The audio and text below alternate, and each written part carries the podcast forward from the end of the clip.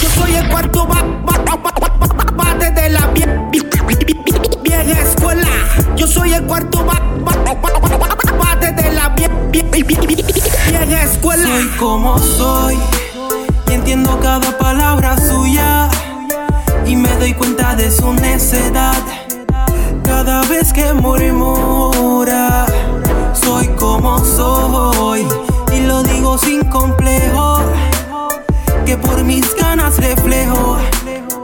Que me he puesto un poco viejo, pero soy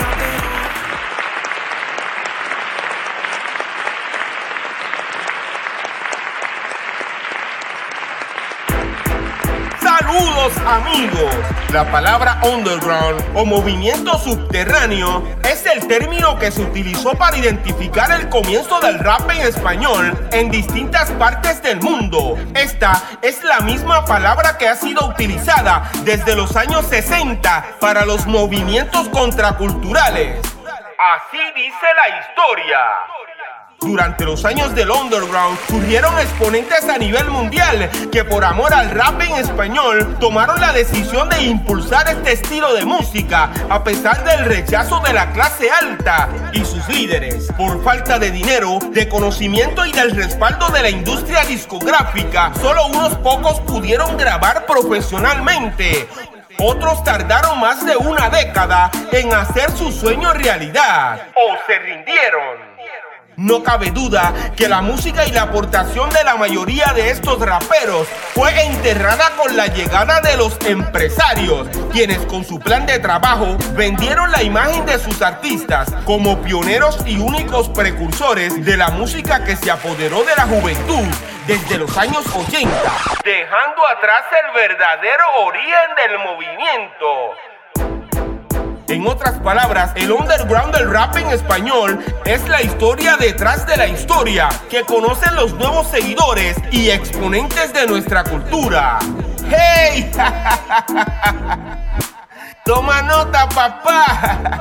Porque en este episodio venimos matando la liga. Hoy continuamos nuestro viaje por el mundo y nos detendremos en la Ciudad de México.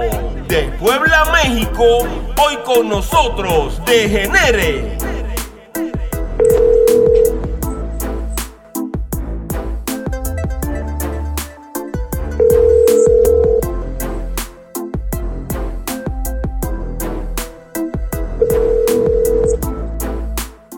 Hello, ¿qué tal? ¿Cómo están? Saludos de Enere. Saludos. Eh, Hello. te saluda Piro JM desde Puerto Rico. Gracias por contestar mi llamada. Hoy vamos a hablar sobre la historia eh, del rap en México. Eh, nuestra intención es dejar documentado a través de este podcast eh, cómo fue que el rap llegó a distintas partes del mundo y cuál fue la experiencia que tuvo la juventud de la década de los 70, de los 80 y los 90. ¿Por qué eh, te llaman Degenere Rap Mex? Bueno, eh, por sí que mis inicios se utilizaba todas las abreviaturas como apodos, como tal. Ok. De hecho, mi nombre es David Garduño Rivera, que es de GR, nada más anexé lo que fue la N como nombre, entonces es Degenere. No tanto como muchos piensan que es degenerado, ¿no? Hay poquito de eso, pero no tanto. ok, eh, ¿puedes repetir tu verdadero nombre? Mi nombre es David Garduño Rivera para servirles a todos. Ok. ¿Actualmente eh, estás en México? Sí, yo vivo en el estado de Puebla, soy de México. ¿De qué parte de México eres eh, en realidad? ¿De Puebla? O sea que eres nacido y criado en México. Sí, es correcto. ¿Alguna vez has visitado Puerto Rico? Eh, no, no, la verdad es que no. Tengo contactos por este mi gran amigo Oscar Castro, que es conocido como Big Metra, así como a Bimbo, eh, el oso mañoso. ¡Wow! Tremendo pana, sí, sí, sé quién es, mi pana de corazón. Saludos a Bimbo. Eh, yo tengo entendido que tú eres uno de los primeros raperos que cantó rap en español en México. ¿Eso es Sí. correcto? Sí, eh, no tanto en México como la capital, o sea que es CDMX. Eh, hoy en, eh, en, Puebla, sí, como tal, sí fue el primero, por decirlo así. ¿no? Pero entonces, en México como tal, ¿quién es el primero? Bueno, en sí es Claudio Yarto, antes conocido como DJ Joy Joe, y formaron un grupo, agrupación que se llamaba Calo. ¿Estos raperos están activos actualmente? Sí, eh, hoy en día se volvieron a reencontrar, eh, están dando gira por todo lo que es México, pero sí que gracias a ellos, o más que nada, eh, fueron tomados en cuenta por ya, este, pues sí, este, grabadoras ya reconocidas y pues se da el boom por ahí del 1992 más o menos y nace lo que es el disco Lenguas de Hoy en español y producen puro lo que es rap en español. Para yo poder entender, ¿cuándo surge la idea de rapear en español en México? Por ahí de 1991, que es cuando nace o sale el primer disco de Caló, que se llama Lenguas de Hoy. ¿Qué hacían ustedes en la década de los 80? En los 80 este, surge este género, o se puede decir por el baile, bueno, en lo especial, en lo particular para mí, por la película de Breaking, también la película Beats, se da el auge de lo que es el baile. Entonces pega lo que es el breakdance como tal y pues muchos chicos o jóvenes en esos tiempos nos dedicamos a bailar. Entonces empezamos como que a iniciar el tipo o movimiento que se llamaba hip hop. Así es, pero fue como en el 85 más o menos, que es cuando da el boom aquí en México. Estuvieron en el breakdance en el año 85 básicamente y comienzan eh, en el rap en español luego de los del 1990. Así es. Más que nada por, la, por los chicos esos de Caló, que obvio les dan la oportunidad y pues obvio se dan a conocer por televisión, radio y todo tipo de comunicación, ¿no? Que en ese entonces había, no como hoy en día que existe la internet y muchas clases de comunicarse, ¿no? Ok, eh, ese comienzo del rap en el año 1991, ¿cómo fue? Eh, ¿Estuvieron grabando cassette? ¿Comenzaron cantando en eventos? Eh, o fueron directo a lo comercial?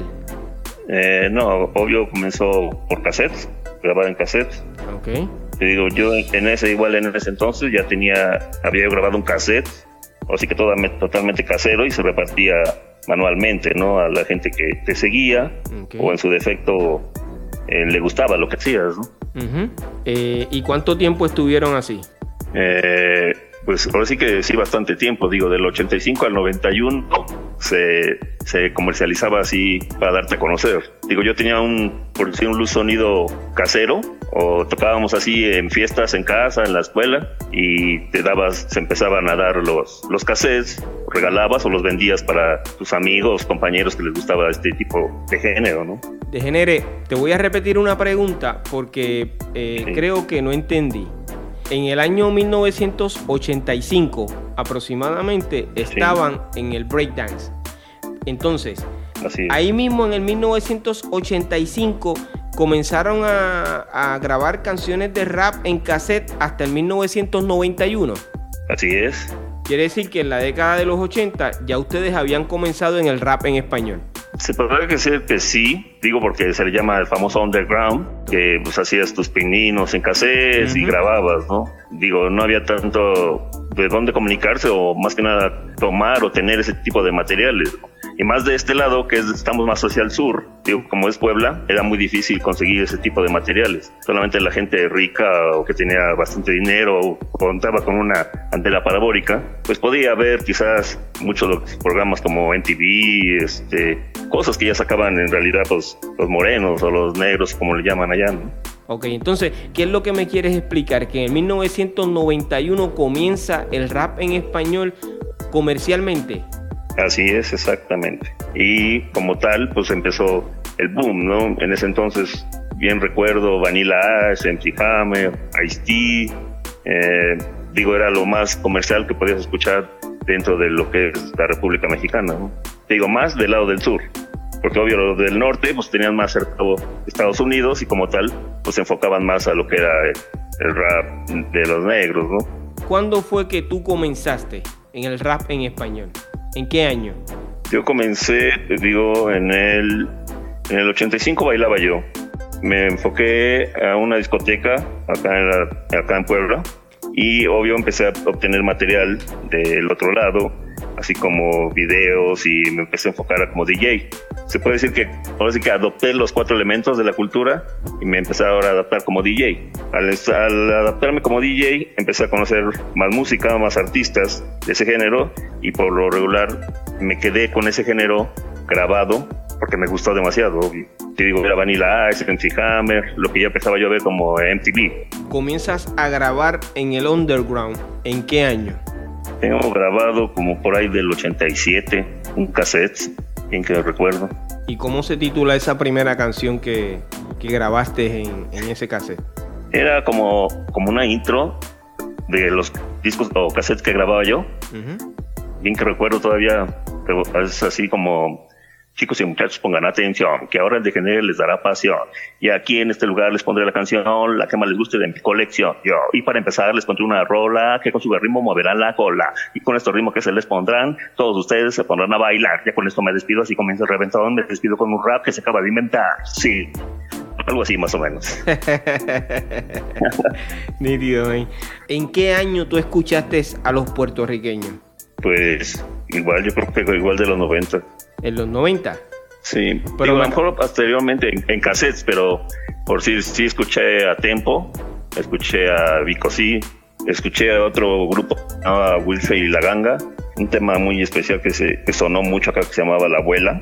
Okay. Y fueron así que lo que inspiró para que, por si por en lo personal, pues siguiera yo este movimiento, ¿no? ¿Cuál fue el comportamiento de la gente cuando comenzó a escuchar el rap? Y, eh, pues no era muy querido, que digamos. Aparte, vamos a ser sinceros, eh, nunca fue muy comercial acá en, en México, ¿no?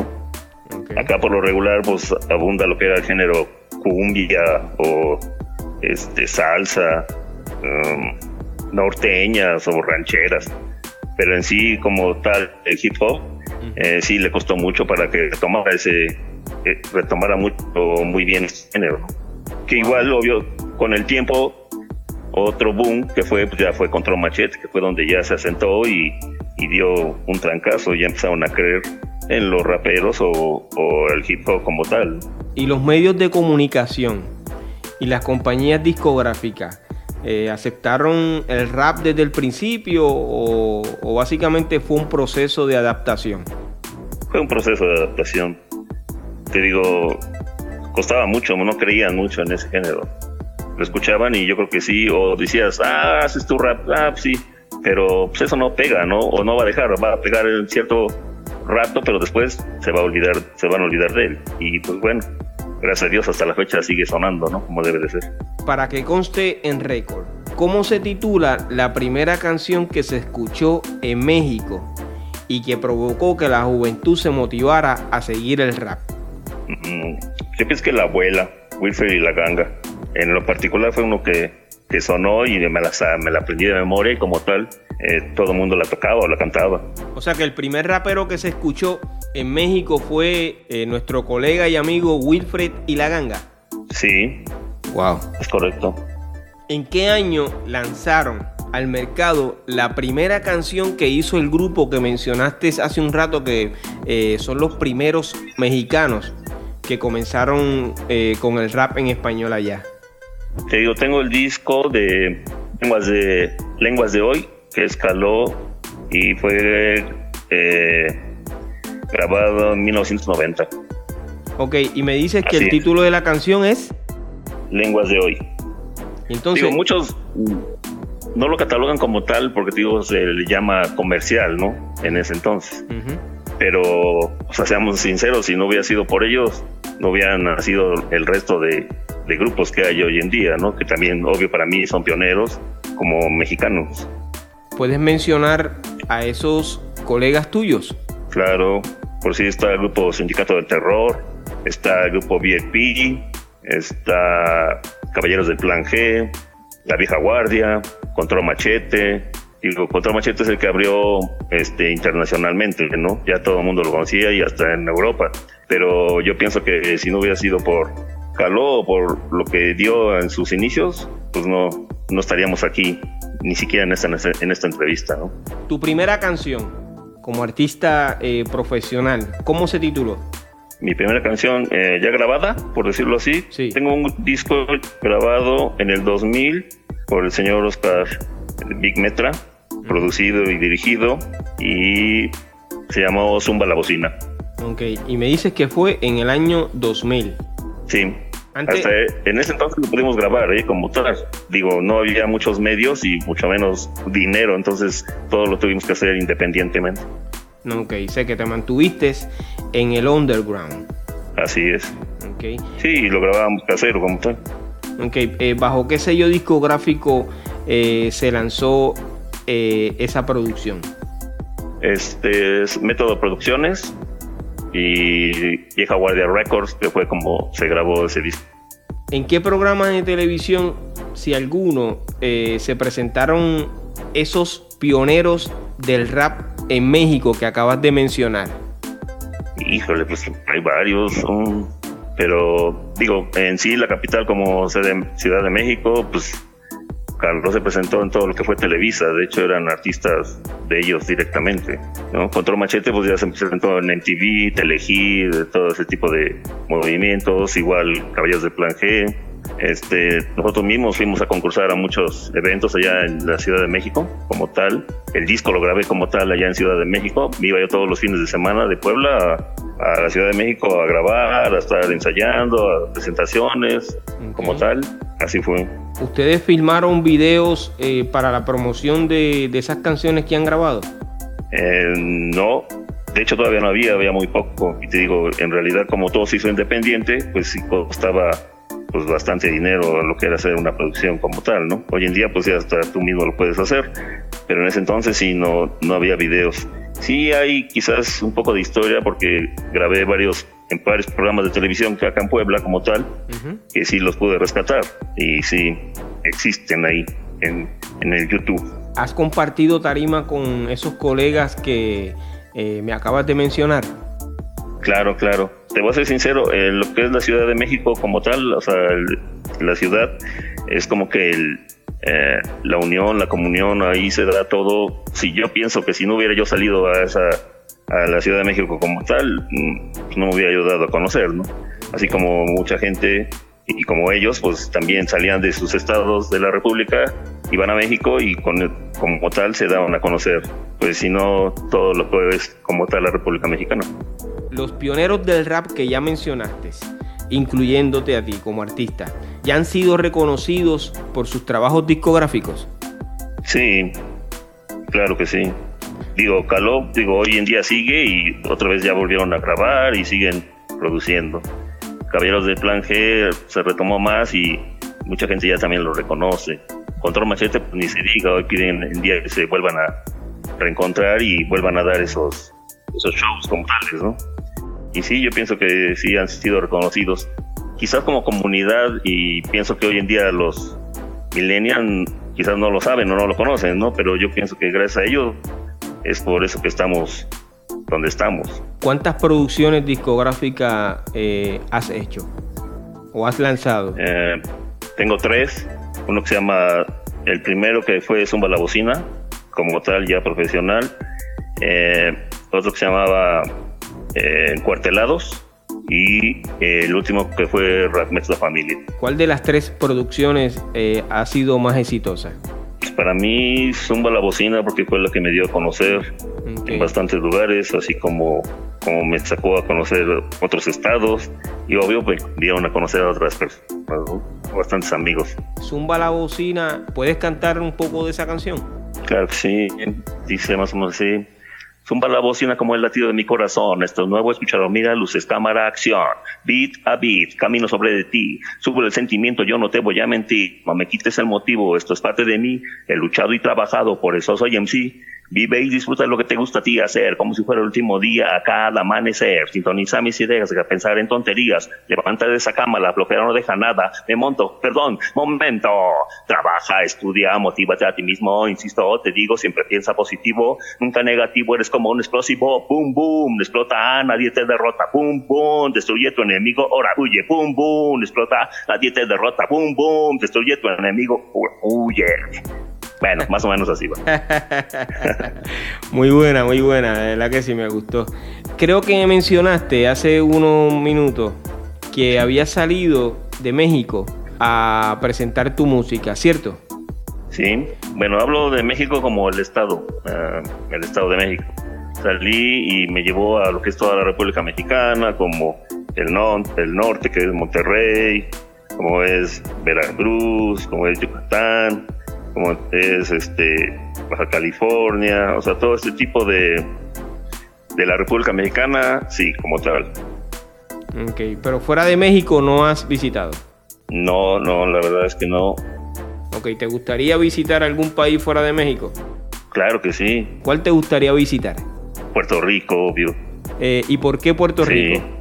Porque me gustaría conocer a todos, de dónde salieron todos estos pues, grandes exponentes del, de la música ¿no? y del movimiento como tal. ¿En algún momento los mexicanos eh, han hecho colaboraciones? Sí, de hecho, digo, más hoy en día los que ya son grandes o han tenido la fortuna de pegar, sí han hecho, han hecho bastantes feats. Ok, ¿y tú en lo personal? Sí. Ok, ¿con qué artista? De hecho, hay un tema, este, Big Metra. Claro, de hecho, Big Metra es uno de los iniciadores también acá del movimiento en lo que es este México. Y como tal, él ha representado México allá en Puerto Rico, ha salido en el Choice and Few, ha salido o tenido colaboraciones con varios exponentes de Puerto Rico. Digo, y aparte pues, se me hace uno de los mejores. Para mí creo que es el mejor acá en México. Ok, ¿cómo se titula la canción en la que eh, hicieron colaboración? Se llama La Conexión y salía el grupo Ragmes junto con uno que se llama Petate Funky y Big Metal. Ok, ¿cómo dice la conexión? Uh, más o menos así, haciendo la perfecta conexión desde Puebla hasta Aragón. Yo voy a cantar el micrófono, picando, saltando, gozando este ritmo, algo así. ya no recuerdo mucho, pero sí. ¿Qué está pasando con ese tema? Todos esos temas están ahorita en las redes sociales. Eh, okay. Ahora sí que tengo página ahí en YouTube, okay. como Rackmex La Familia. Ahí pueden encontrar, están todos los discos, así que en las plataformas como tal. Y pues seguimos, seguimos dándole, digo, no tanto ya tan aferrados a lo mismo, porque pues ya tenemos responsabilidades, ya somos personas adultas y las cuales pues tenemos que, que trabajar para comer, sino poco o mucho lo seguimos haciendo y seguimos expandiendo lo que es este movimiento. Es parte de mí, parte de mi vida y seguiremos haciéndolo como tal. Ok. ¿Te gusta el reggaetón? Claro. ¿Has grabado reggaetón alguna vez? Sí, también. De hecho, tengo en mi, lo que son mis LPs como tal. ¿Qué canción tienes en reggaetón? Eh, hay una que se llama Gatea. Hay como tres, tenemos como tres, sí, uno que se llama La Araña. Sí, sí, me gusta. Digo, yo pienso que también es parte fundamental, ¿no? Es una uh -huh. ramificación como tal del, uh -huh. del rap y, y para mi gusto, eh, yo también lo expresaba de, de, chavo, decía que esto iba a pegar, pero era, iba a ser un bombazo. Uh -huh. Muchos no me creyeron y hoy en día escuchas en todos lados lo que es reggaetón. ¿En qué momento ustedes eh, como pioneros del rap se encuentran y saben que, mira, este, Degener está cantando, el grupo eh, Calo eh, ya salió? ¿En qué momento pasa eso? ¿En qué año? ¿Qué año? Mm, es muy importante esa pregunta. Sí, digo, en realidad, eh, digo, en el 90 es como hago contacto con todos ellos. ¿no? Ok. Eh, perdón, en el 99. Ok. Pero este, eh, aquí, si vamos a ser sinceros, falta mucha discusión. Uh, para, hasta nosotros mismos, antes como que no había el apoyo como tal, ¿no? O no nos apoyábamos ni nos juntábamos en grupo como tal. Sino que hasta que te das cuenta, ¿no? O sea, yo veo por sí a todos nuestros amigos de Puerto Rico, uh -huh. son muy unidos, ¿no? Uh -huh. se, se, echan la mano entre todos. Uh -huh. Yo pienso que es algo que debemos de aprender también como mexicanos para poder eh, llevar o elevar más este movimiento. Hoy en día sí han crecido bastantes grupos, sí, pero no creo que sean todavía los suficientes. Okay. Y, y, de igual forma, digo, es unirse y hacer este movimiento más amplio, ¿no? ¿Algún rapero mexicano eh, se ha hecho millonario con sus discos de rap en español? Hoy en día, eh, pues yo creo que sí hay varios. Digo, mmm, la banda Bastón mis respetos, ahorita está sonando por todos lados. Hoy hay otro chico que se llama Gera MX, igual, alemán, no se diga, alemán sonando por todo lo que es México. Se puede catalogar este cartel de Santa, ¿no? Digo, también es representativo de México y es por rap. Rap gangsta, pero pues yo creo que sí también ha hecho mucho por el movimiento. Antes del año 87, ¿qué rapero ya estaba? Sí, no, en, realidad pues no, no había quien rapear así como tal. No, la verdad es que no, no había ni nada grabado, no había nada. Digo, si a lo mejor se hacía algo, se hacía así en vivo o se grababa en cassette como tal y se repartía o se distribuía, pero que sonara o que dijeras, ah, mira, pues es rapero, no. De hecho, no creo que ni siquiera le llamábamos así como tal, como rap. ¿Y cómo le llamaban? Eh, híjole, pues es que no había. O sea, muchos decían bailábamos como tal y bailábamos industrial, ni siquiera se bailaba eh, back dance o como hip hop, ¿no? Bailaba música industrial y más sin embargo le decías, ah, pues yo bailo rap. Pero eso no era rap.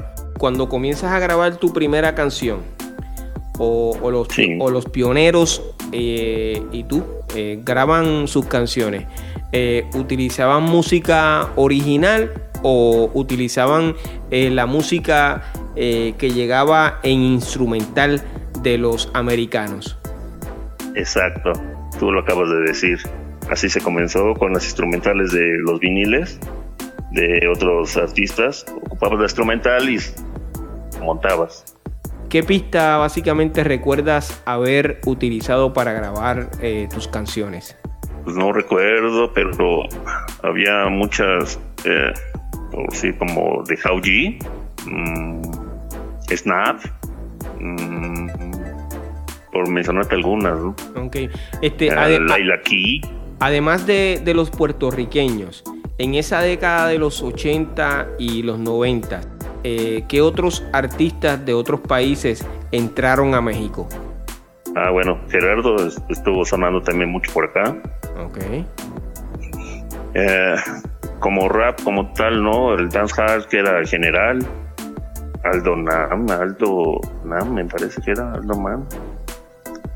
Okay. Y más o menos así de ese tipo comienzan a sonar en la radio de México los puertorriqueños y cuándo comienzan a sonar los mexicanos? Eh, digo, todo comenzó por Caló, o sea, no, no cabe duda. Ellos son los que sonaron en radio, sonaron en televisión, eh, por sí que en todos lados. O sea que los puertorriqueños sonaron después de ellos.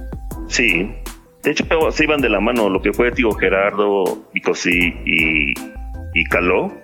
Como que van así de la mano, son los que se dieron a conocer en radio, televisión y todos los medios que había en ese entonces. Wow, eh, tremenda información.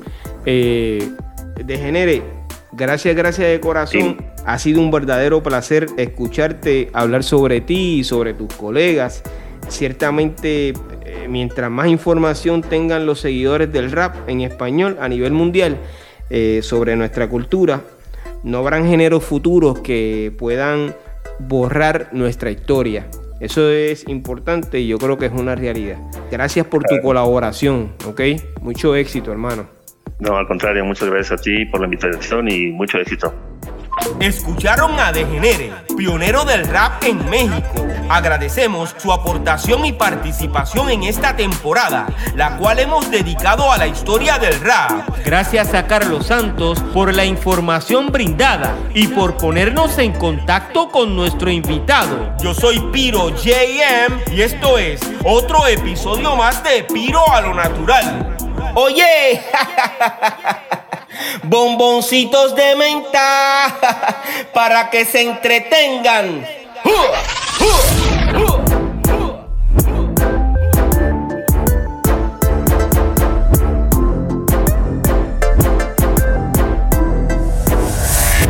Soy como soy y entiendo cada palabra suya y me doy cuenta de su necedad cada vez que murmura. Soy como soy y lo digo sin complejo. Que por mis ganas reflejo que me he puesto un poco viejo, pero soy rapero.